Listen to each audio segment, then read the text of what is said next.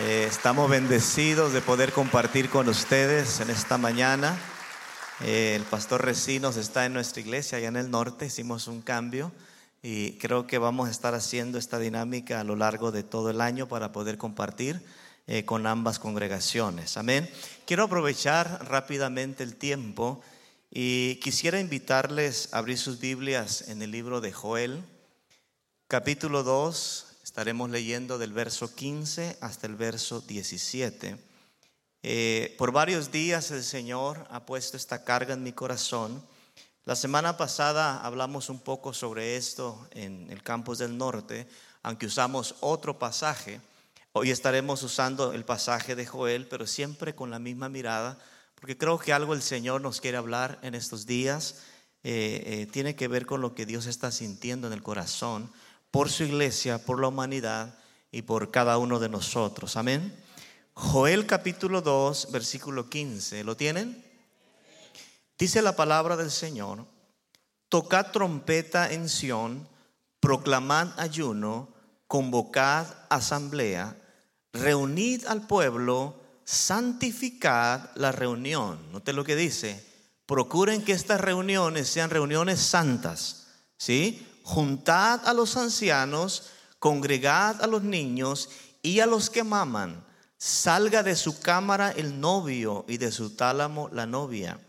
Entre la entrada y el altar lloren los sacerdotes, ministros de Jehová, y digan, perdona, oh Jehová, a tu pueblo, y no entregues a lo propio tu heredad, para que las naciones se enseñoreen de ella. ¿Por qué han de decir entre los pueblos dónde está su Dios? Digan conmigo santidad que duele. Una vez más, santidad que duele. Es el tema para esta mañana. Padre, estamos delante de ti.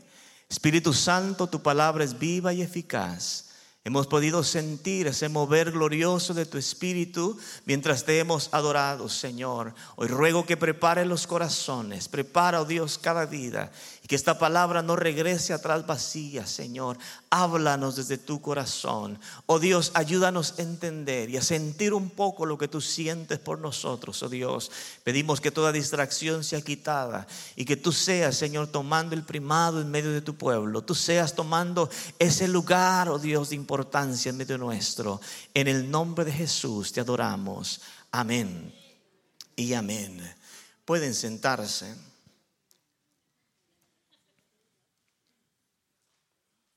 Quiero hablarles del dolor divino que debe manifestarse en todos aquellos que servimos a Dios.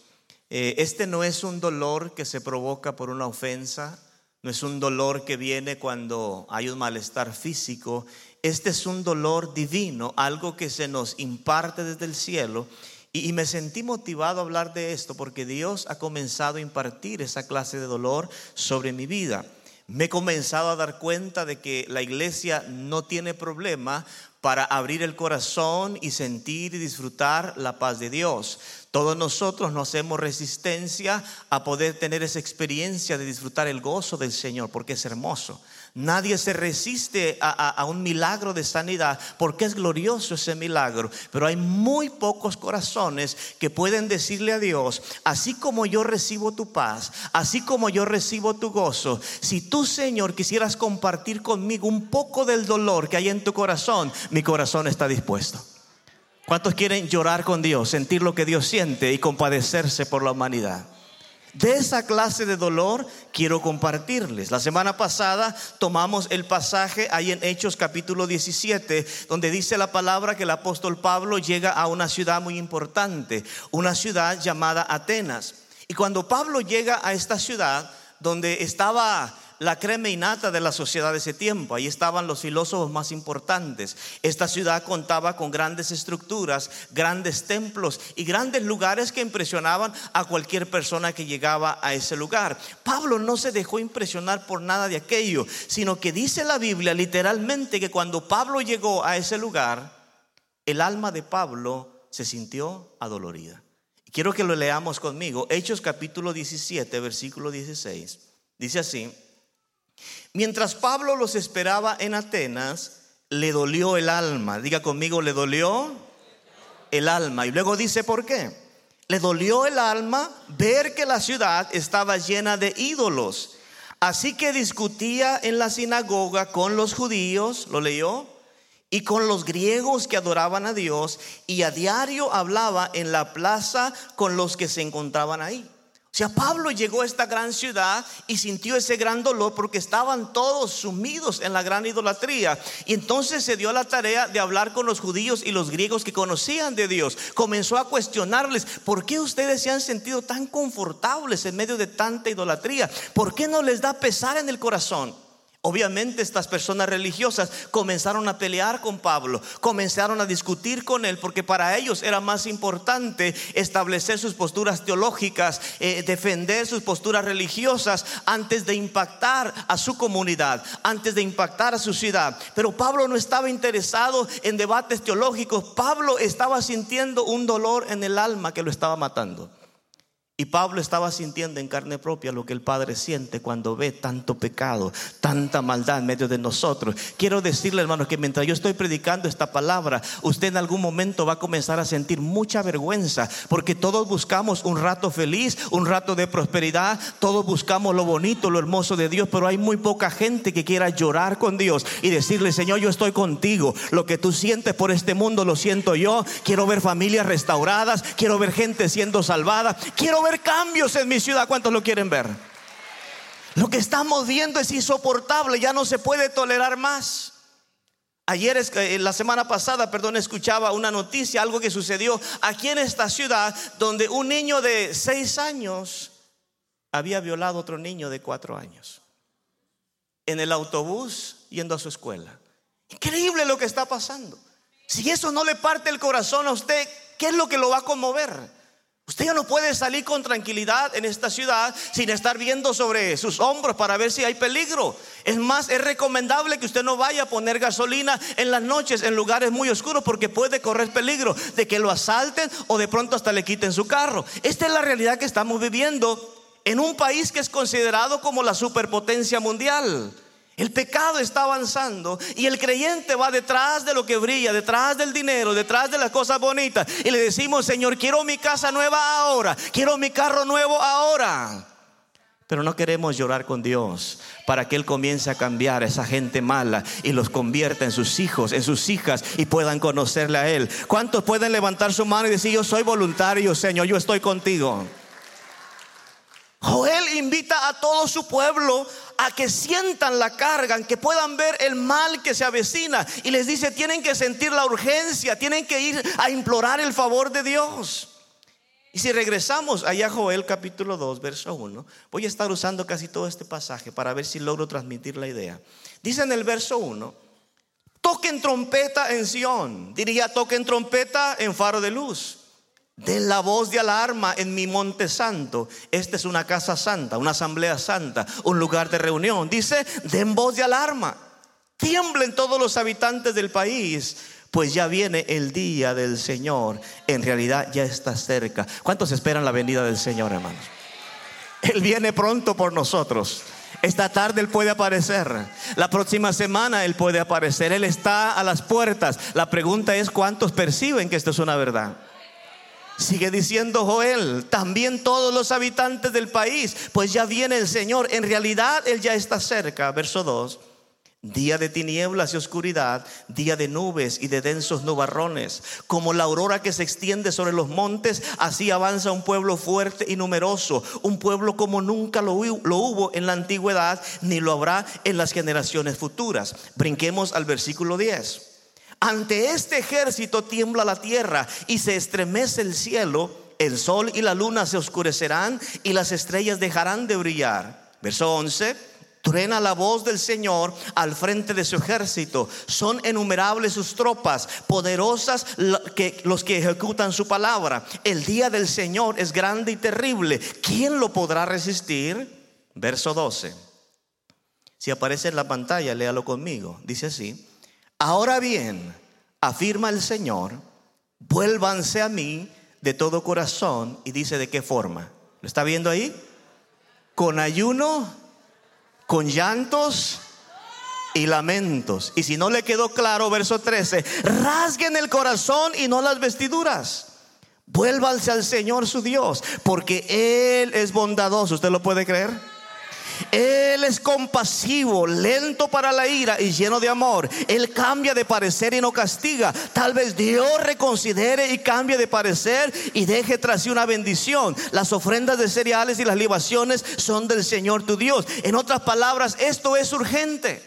Esto no es para mañana, es para hoy. Necesitamos volvernos a Él y necesitamos hacerlo con un corazón adolorido, con un corazón sensible a lo que está a punto de pasar sobre esta tierra y sobre esta humanidad.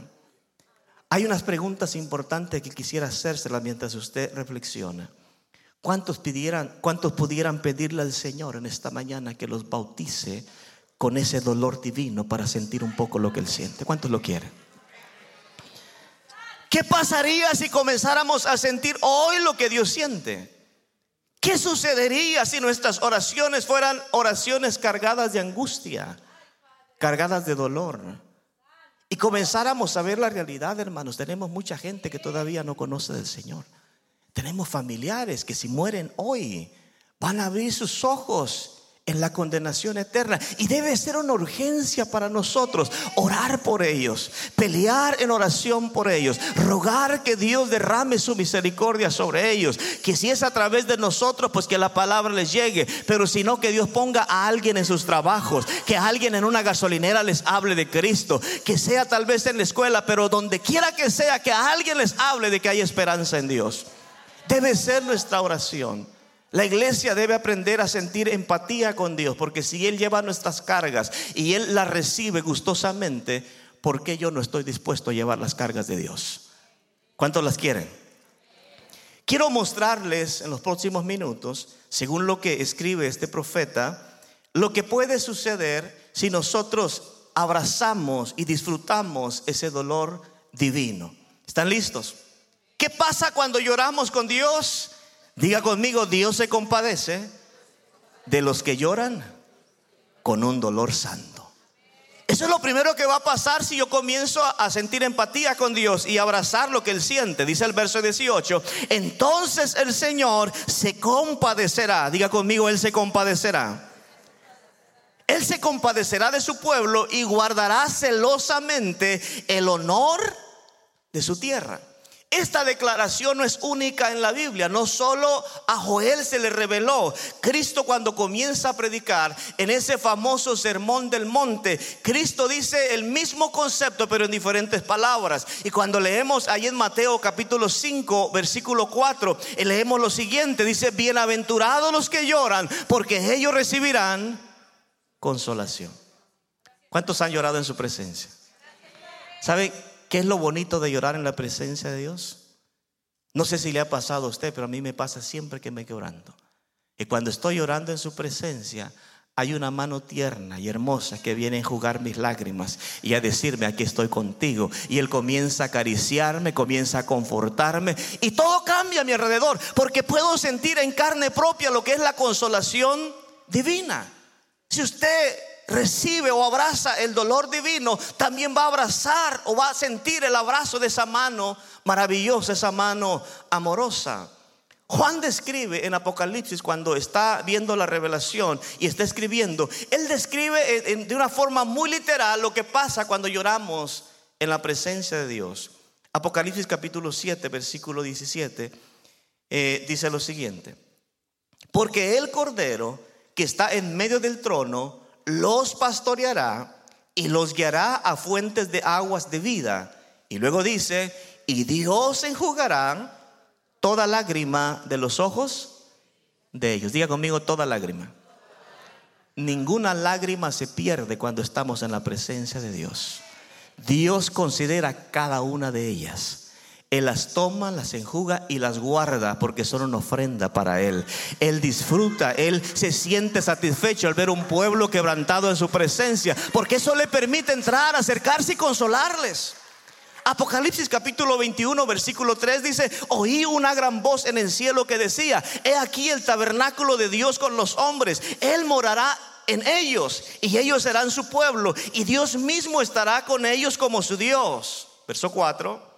Enjugará Dios, diga conmigo toda lágrima, toda lágrima de los ojos de ellos y ya no habrá muerte, ni más llanto, ni clamor, ni dolor, porque las primeras cosas pasaron.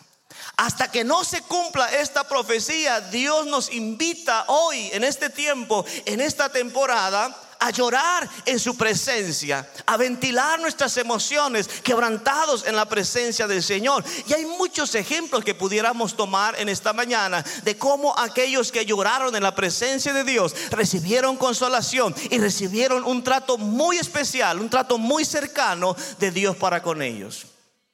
Un día el profeta Isaías llegó a la casa del rey Ezequías y le dijo, dice Dios que pongas tu casa en orden porque te vas a morir. Ninguno de nosotros quisiéramos recibir esa noticia, porque cuando los profetas del Antiguo Testamento hablaban y cuando decían, así dice el Señor, ellos ponían a temblar naciones enteras, los reyes temblaban. Así es que el profeta viene con la noticia y le dice, te vas a morir. Y Ezequías hace lo que cualquiera de nosotros haríamos. Todavía no alcanzó a salir el profeta de la casa y ya este rey, este hombre poderoso, estaba viendo a la pared con un llanto y con un clamor, diciéndole, Señor, ah, recuérdate que yo te he sido fiel, yo te he servido. Señor, tan, tan pronto me vas a recoger, así como si nada me vas a quitar la vida. Y mientras él está orando con angustia, Dios le dice al oído del profeta eh, eh, Isaías, regrésate y dile que he escuchado su oración, que he visto sus lágrimas, que le voy a extender la vida por 15 años más, porque hay con consolación para aquellos que lloran, aquellos que piden, aquellos que claman en la presencia del Señor. Aleluya. Una de las peores mentiras que podemos creerle al enemigo es que cuando estamos llorando, Dios se olvida de nosotros, que Él está distante o que Él, él, es indiferente. Nunca crea esa mentira, hermanos. Jesús llora con los que lloran. Él toma cada una de nuestras lágrimas y Él dice, aquí estoy contigo, hijo mío. Es esta prueba, este problema no te va a matar. Yo te voy a sostener con mi mano poderosa y vas a salir victorioso, vas a salir renovado, vas a salir mejor que antes porque estoy contigo. Alaba y bendiga ese Dios maravilloso, aleluya. Ana había pasado muchos años en desgracia, en miseria, porque su vientre estaba cerrado. No había forma. Había ido a los médicos tal vez. Le habían hablado de remedios para poder eh, de alguna manera tener un vientre fértil, pero nada funcionaba. Hasta que esta mujer, cuando fue al lugar de reunión, cuando fue ahí al templo, ella comenzó a llorar y lloró tanto que se quedó postrada que hasta parecía que había tomado se quedó desvanecida ahí. Y cuando queda, después de llorar, la mano de Dios vino sobre ella. La tocó, la consoló, pero también destapó su vientre para que esta mujer pudiera tener no un hijo, muchos más. Mire hermano, cuando Dios se acerca y comienza a acariciarnos, cuando Él comienza a mostrarnos su amor, todo cambia. Y entonces podemos decir, vale la pena sentir dolor con Dios, porque Él nos va a consolar. Yo donde quiera que veo, hermanos, puedo ver la angustia que Dios siente, no solo por la humanidad, por la iglesia en general. Nos hemos vuelto un pueblo muy ambicioso, muy avaricioso, y solamente como que queremos recibir lo bonito de Dios. Lo que no nos gusta lo rechazamos. Muchos hasta amenazan, se atreven a amenazar a Dios diciéndole, Señor, y si no viene mi milagro en estos días, no voy a ir a la iglesia. Como que si Dios dejaría de ser Dios si no viniéramos nosotros a la iglesia. Él no va a cambiar, su esencia es la misma, Él no pierde su poder. Nos conviene a nosotros eh, vivir aliados y conectados con Él y no tratar de negociar con Él porque Dios será siempre el mismo. Dios nunca estará más cerca de nosotros como cuando estemos quebrantados en su presencia. Haga conmigo esta oración y diga en alta voz, Dios mío, dame un dolor santo para llorar contigo. Segundo, en este pasaje de Joel encontramos las bendiciones que se desatan, que se sueltan cuando lloramos ante Dios frente a estas necesidades. Dios envía toda clase de bendición sobre los que se duelen en su presencia. Y quiero que leamos el versículo 19 de ahí de Joel 2. Dice así, el Señor responderá, miren, les envío grano, vino nuevo y aceite de oliva suficiente para saciar sus necesidades. En esta época nos gustaría que ahí dijera huevos de gallina baratos, por lo caro que están. Pero en aquel tiempo era el grano, el vino y el aceite de oliva. Las hermanas dirían, pastor, agréguele ahí la carne de pollo, la carne de res, el papel del baño. Todo está caro, ¿no? Mi esposa llega después de ir a la compra y me dice, gasté 200 dólares y no traje nada. Le dije, te robaron, te asaltaron entonces. Si fuiste con 200 dólares y no trajiste nada, hay que buscar quién te asaltó. Pero es una expresión por lo caro que está. Amén. Familias de, de cinco o seis miembros ahora se la están viendo difícil.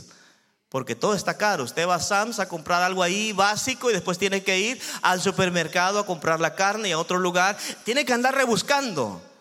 Y a veces lo que ahorra en precios de los productos lo termina gastando en gasolina. Así es que no es mucho el ahorro que tenemos. Dice aquí el Señor responderá, yo les envío grano y vino nuevo y aceite de olivo suficiente, diga conmigo suficiente, para satisfacer sus necesidades y ya no serán objeto de burla entre las naciones vecinas.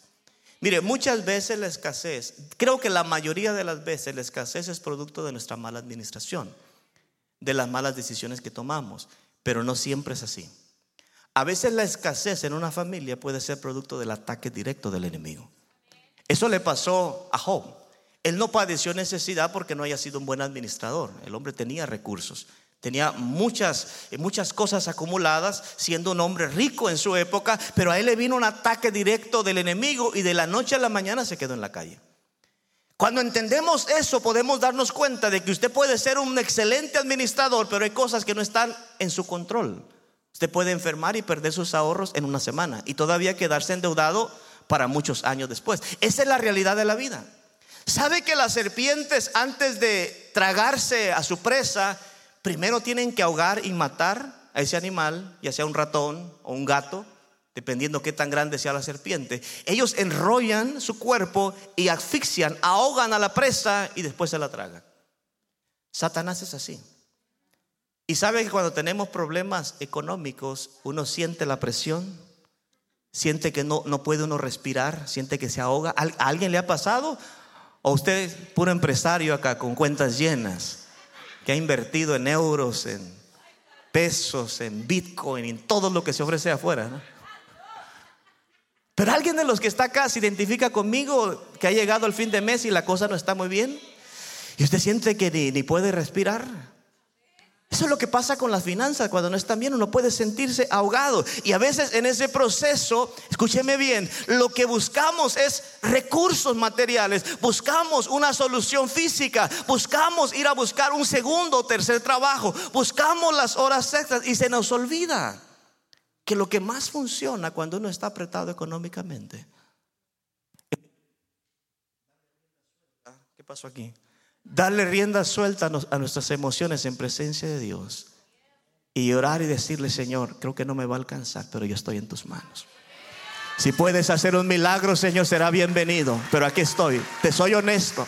Estoy batallando, pero me han dicho que tú eres un Dios de provisión. Y he leído en tu palabra que tú provees. Así es que hoy te ofrendo mis lágrimas, Señor, si te puedes servir. Y todo aquel que llore en su presencia verá un milagro, porque Dios se compadece, aleluya. Dios es maravilloso. Satanás es ladrón. Él viene a, hurtar, a robar todo lo que Dios nos ha dado. Todo lo que Dios ha puesto en nuestras manos, Él quiere robarlo, no porque le sirva, porque lo necesite, simplemente por hacernos la vida imposible. Si yo tengo un ahorrito por ahí o si tengo mi casa y la llego a perder, esa casa no le va a servir a Satanás, pero ya hizo una obra, él ya atacó espiritualmente y, va a provocar en mí mucho cuestionamiento y posiblemente si no estoy bien agarrado me puedo alejar del Señor. Eso es lo que Satanás hace siempre, pero Dios se le interpone y en aquellos que claman, que gimen y le oran al Señor pueden ver milagros de provisión. Versículo 20, quiero usar mucho la palabra para, ver si le hace sentido a usted. Verso 20. Dice, expulsaré a esos ejércitos que vienen del norte. los enviaré a tierra árida y desolada. Los que van a la vanguardia serán arrojados al mar muerto y los de la retaguardia al Mediterráneo. El hedor de sus cuerpos en descomposición se elevará sobre la tierra. Realmente el Señor ha hecho cosas grandes. Esa parte me interesa que usted la, la declare conmigo. Diga, el Señor ha hecho. Es cuestión del pasado. El Señor ha hecho cosas grandes. Entonces, cuando yo creo esta verdad, el verso 21 tiene más sentido. Dice, no tengan miedo, pueblo mío. Si la casillera de huevos llegara a 100 dólares, no tenga miedo, pueblo mío, no se asuste. Ah, ya se asustaron. Algunos tienen fe para creer solo que llega a 99, ya en 100 se les va la fe.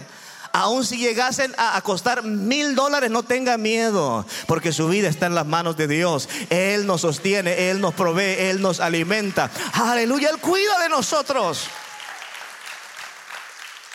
¿Qué pasa cuando perdemos el miedo a lo que nos rodea? Dice, alégrate ahora y regocíjate porque el Señor ha hecho, diga conmigo en el pasado, Él ha hecho cosas grandes.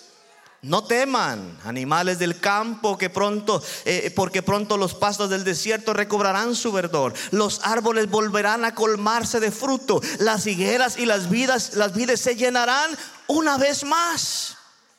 ¿Lo cree?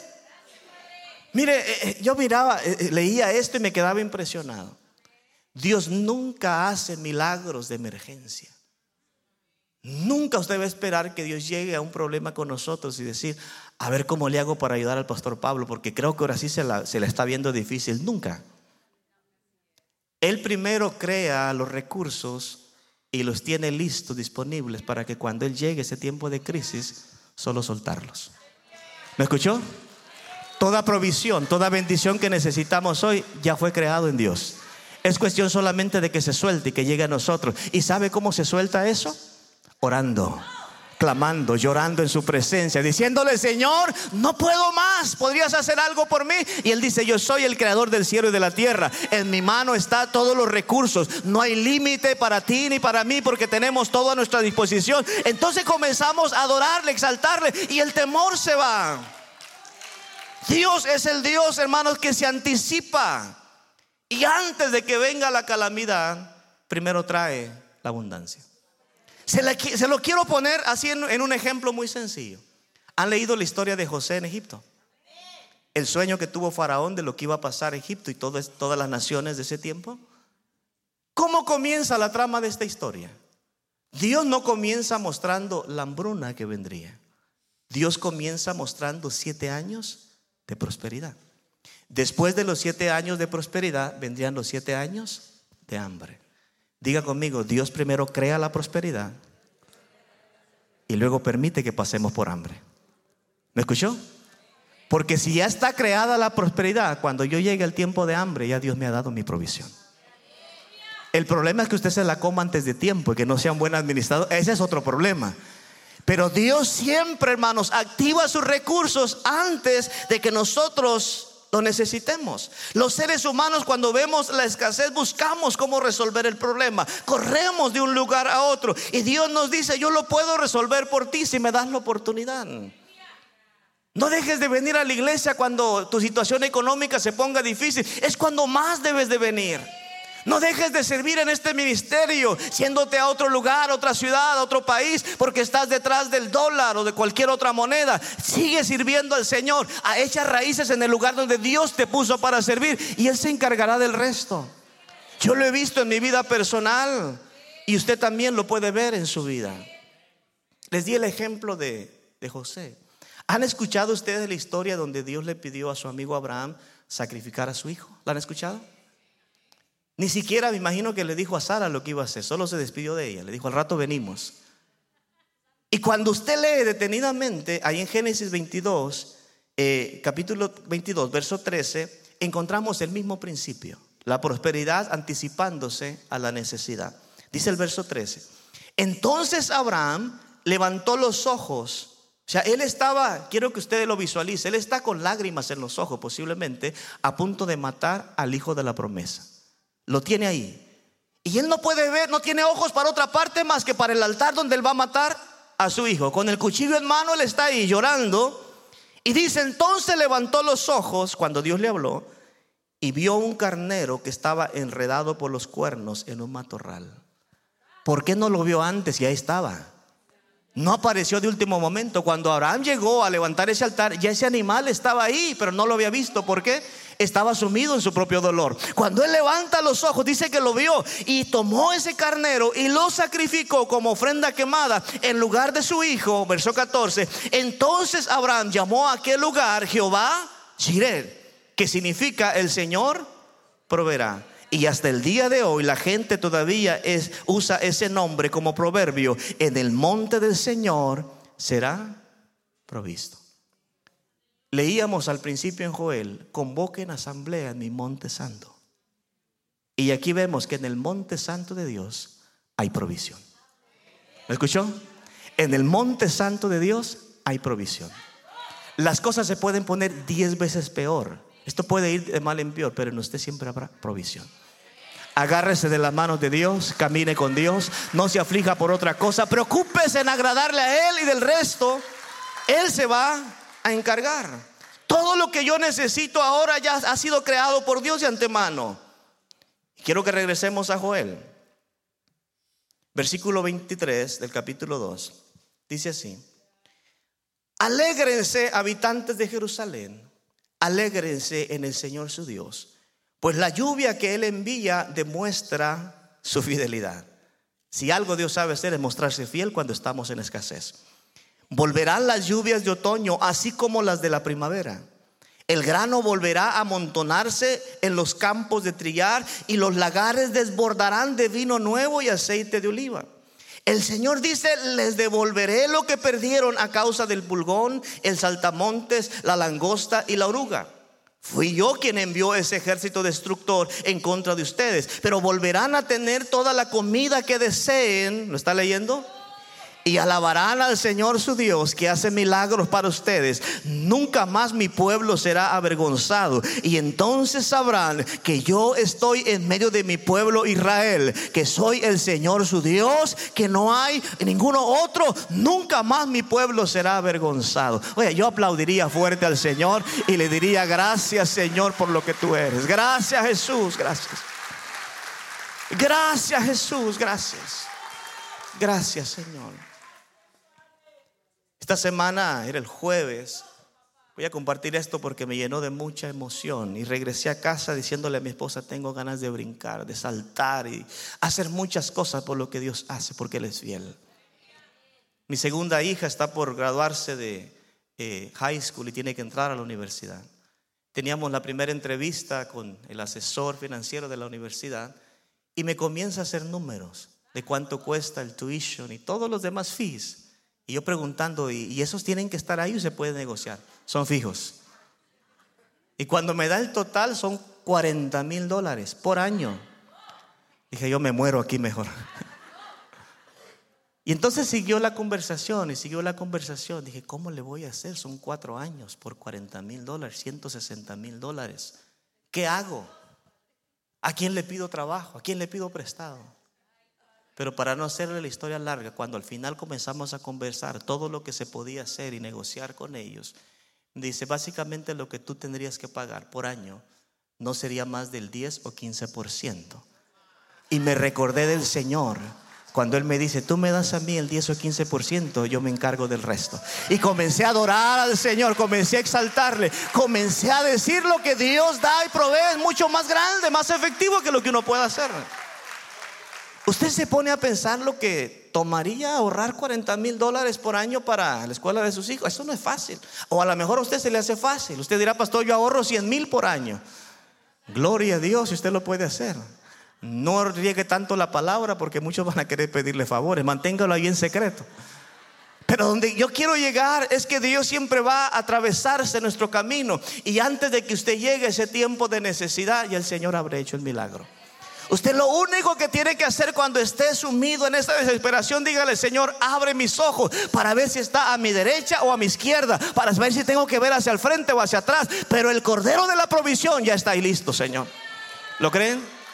No voy a sacrificar a mi familia, no voy a matar a ninguno de mis hijos, exponiéndolos a, vivir una vida de soledad porque estoy trabajando día y noche. No, yo prefiero confiar en la provisión de Dios, seguir manteniendo la integridad familiar, porque Dios puede hacer las cosas mejor que nosotros, porque lo hace bien. Aleluya. Alabe y bendiga su santo nombre. Diga conmigo, Dios es dueño de todo. Cuando yo me acerco al Dios que es dueño de todo, tengo acceso a todo. ¿Escuchó? Si yo estoy cerca del que es dueño de todo, voy a tener acceso a todo. Pero para poder estar cerca de Él, no solamente en las buenas, también en las malas. No solamente me voy a acercar porque me interesa su paz, su gozo, su perdón, su misericordia me voy a acercar con Él para decirle, Señor, yo siento tu carga, siento tu dolor, siento como tú sufres cuando muere una persona todos los días, o cuando cientos o miles mueren sin tener esperanza, yo siento lo que tú sientes.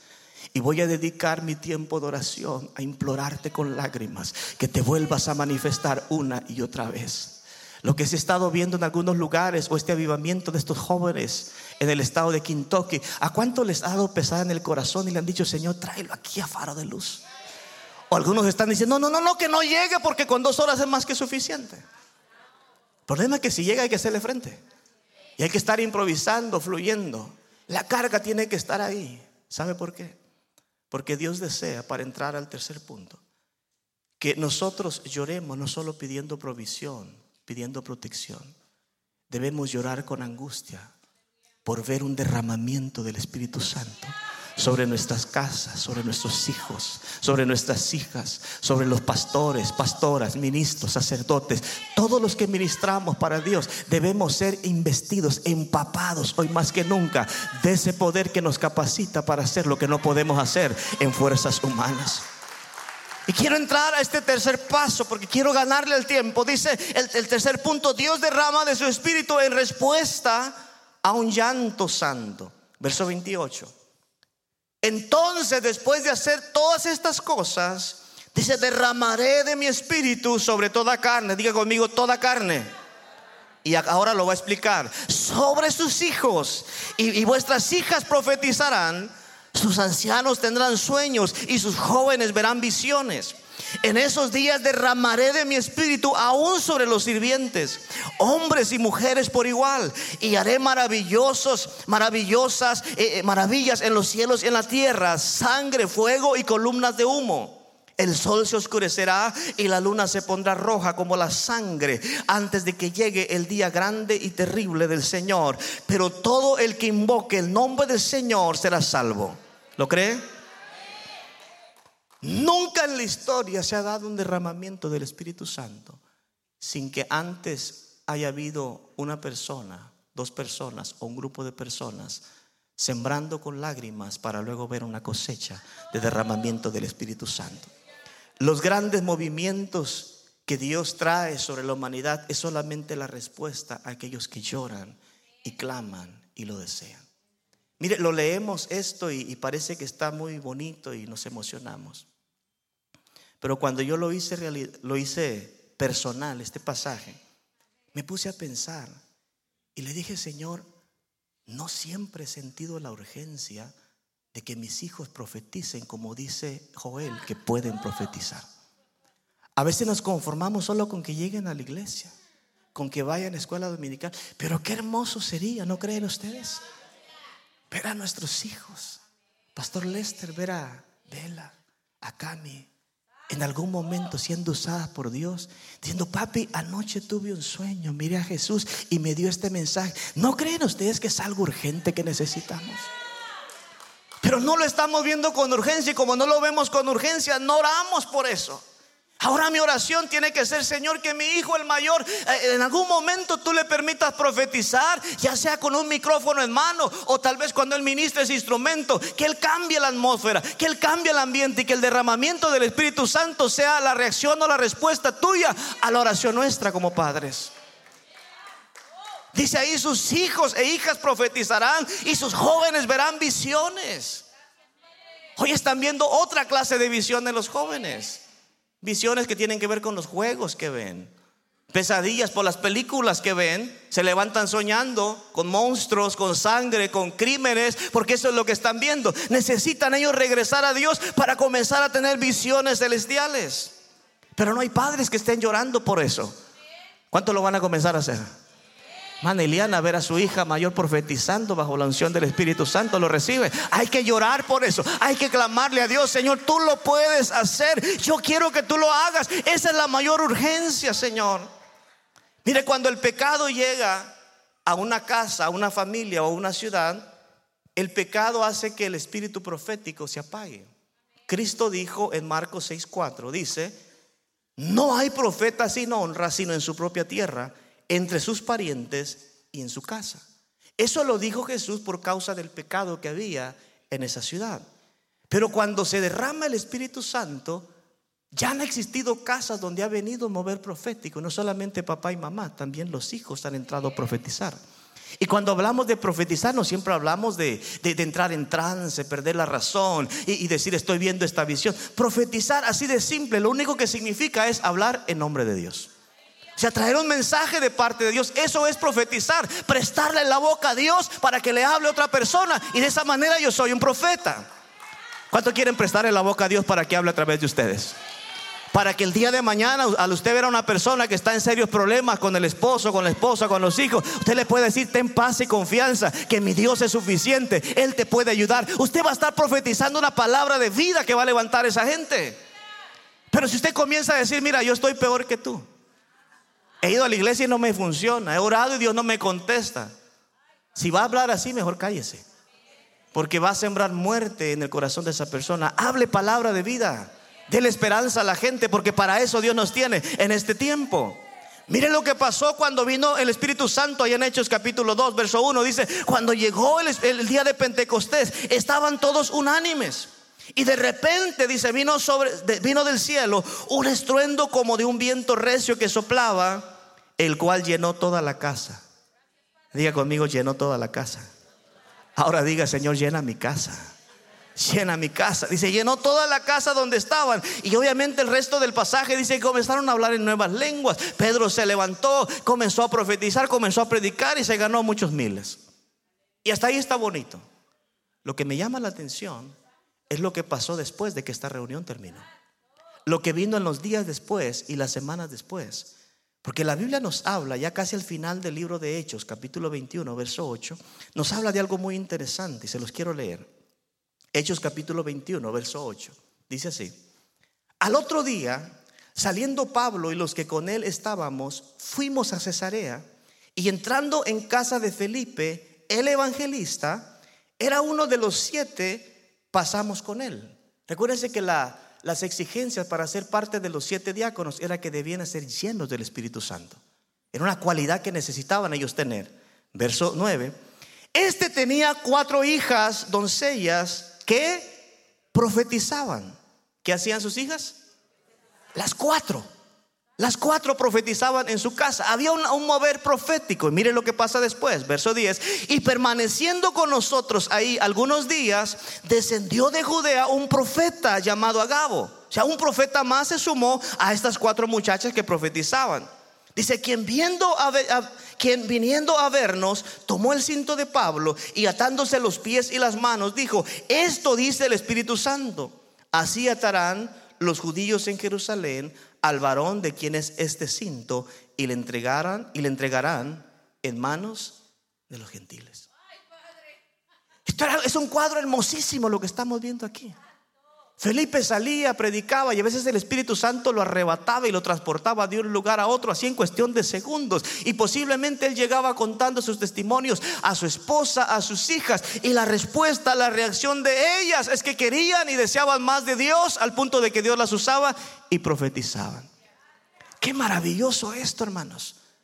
Qué glorioso esto, que lo que yo siento como pastor, como predicador, lo sienta mi esposa, se transmita a mis hijos y que lo que se siente en un servicio como hoy se pueda sentir en nuestros hogares siempre. Aleluya. ¿Cuánto puede sentir la presencia de Dios? Esa misma presencia se debe sentir en su casa, en su sala, en el cuarto donde usted duerme. Aun cuando se está bañando, sus lágrimas tienen que correr. El Espíritu Santo tiene que envolver esa casa porque Él es real. Él se quiere mover. Lo necesitamos, hermanos. Es una urgencia. Aquí en Faro de Luz amamos mucho a nuestros jóvenes. Amamos mucho a nuestros hijos. Pero no sé, no sé si nosotros como padres estamos sintiendo la urgencia de que ellos conozcan más de Dios y se llenen más de su presencia. Qué hermoso sería que de pronto vinieran de nuestros jóvenes, Pastor Pablo, y nos dijeran, creo que no voy a estudiar en una universidad porque Dios me está mandando al campo misionero. Creo que acabo de terminar mis estudios y tengo una oferta de trabajo de 150 mil dólares anuales, pero Dios me dice que lo deje todo porque hay almas que ir a salvar. Qué hermoso sería. Y deberíamos desearlo. Deberíamos anhelarlo. Pero no lo van a desear, no lo van a anhelar. Si lo que ellos conocen como iglesia es solamente la actitud de un padre, de una madre, que solo tiene, tiempo para Dios el domingo en la mañana, dos horas, y todavía llegan tarde y se quieren ir temprano porque están urgidos haciendo una y otra cosa. Eso no va a impactar la vida de nuestros hijos. Pero si usted comienza mañana hay que darle, hay, que poner en práctica esta palabra. Si se comienza a levantar más temprano, aunque sea 10 minutos, y su hijo o su hija que se está arreglando para ir a la escuela, escucha un gemido en el cuarto, escucha un clamor, o aquellas que se están conectando por Zoom y que pueda decir, ah, mi mamá está orando, las hermanas están orando, papi ya se fue a la iglesia a orar. Que eso se les vaya metiendo en la mente, en el espíritu y aún en los huesos, de manera que ellos puedan decir, el Dios de mis padres tiene que ser mi Dios. Esa presencia que ellos conocen debe ser la presencia que yo disfrute.